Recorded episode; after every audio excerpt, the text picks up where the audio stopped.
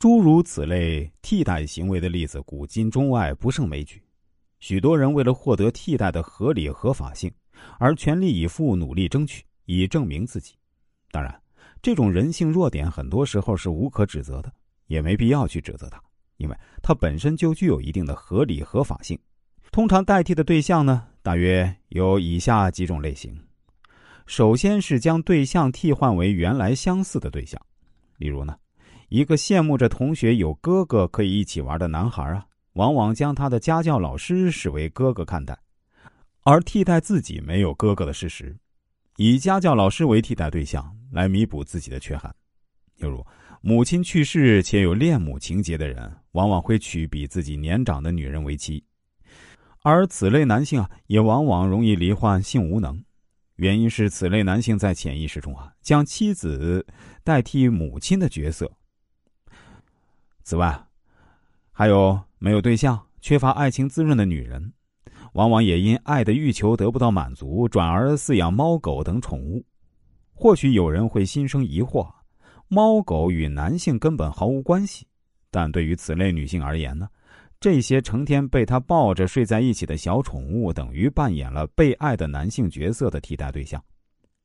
一些工作能力无法受到肯定的人。会在聚会、旅行、社团活动中积极表现出领导、带动能力，以此来掩饰其在工作上的自卑感，并借以此肯定自己的才能。但是，一旦无法以其他方式来弥补自己的自卑感时呢，则易变得暴躁、易怒和怨天尤人，甚至其他的方式报复，以发泄其因自卑而不满的情绪，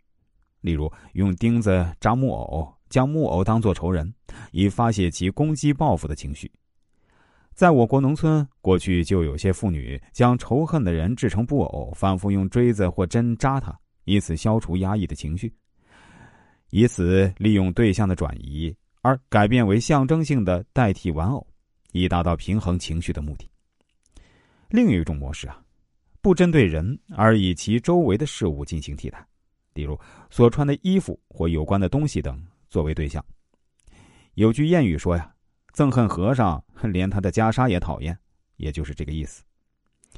换言之啊，只要是存在于对象身边的事物，都可以成为出气的代替品。乍看之下，某些人背后的作为是不可理解的，但这却是人类的真实行为。因为产生这种行为的原因，就是我们人性中的弱点。有一个朋友非常珍视一条女用手帕，